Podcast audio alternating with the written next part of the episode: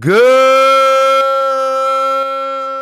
morning, everyone. And thank you for listening to Truly English Podcast, Season 2, Episode 196. Temporada 2, Episodio 196. Today is the 7th day of October 2021. Hoy es 7 de octubre 2021. And today is Thursday. Tomorrow is Friday and the day after tomorrow is Saturday. Today is Thursday, yesterday was Wednesday, and the day before yesterday was Tuesday. The day before yesterday, I was working. Yesterday, I worked a half a day. Today, I am working. Tomorrow, I am working. But the day after tomorrow, I will go shopping and clean my car. What are you doing the day after tomorrow? Will you visit your family? Will you rest? Will you sleep? Will you play video games? What did you do yesterday? Did you go to the movies? Did you do your homework? Did you prepare for your presentation with your boss? What did you do the day before yesterday? Did you meet with your coworkers? Did you go to class? Did you have online classes?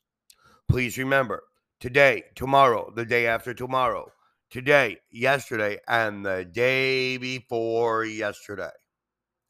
Today, I want to review with you have something done.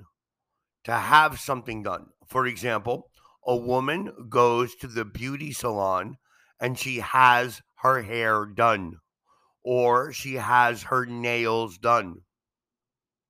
The roof of Lisa's house was damaged, so she called a builder and yesterday he came and repaired it.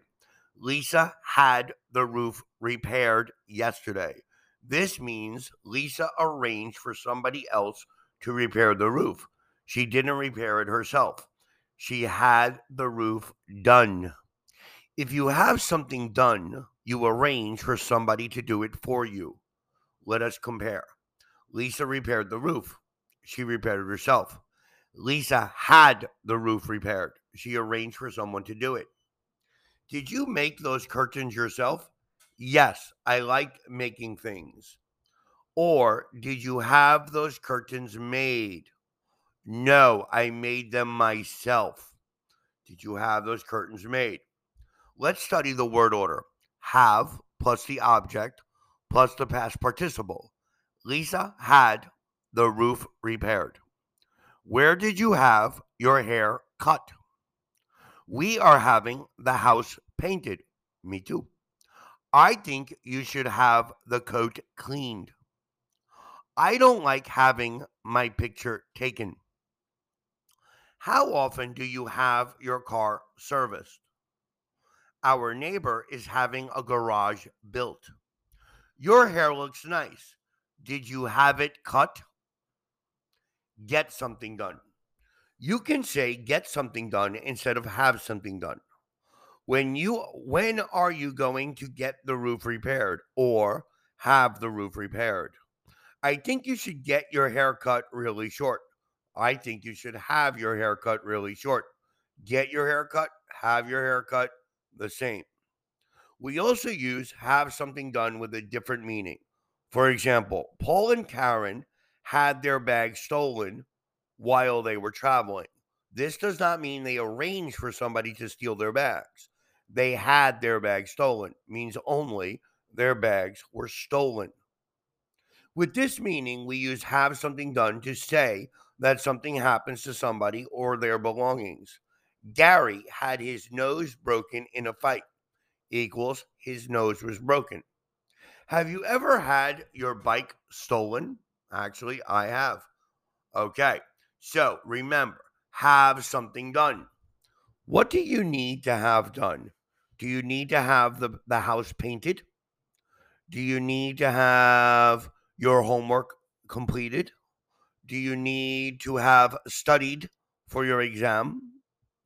Do you need to have a plumber repair your kitchen? Remember, have something done somebody else will come to our house or office and do something for us. Normally, I have my grass cut. I don't do it myself. Somebody else does it. I have my car washed. Somebody else does it. I have my car serviced. Somebody else does it. Many families have a person that works in their house. They have their food prepared. So it's the same thing as having something done.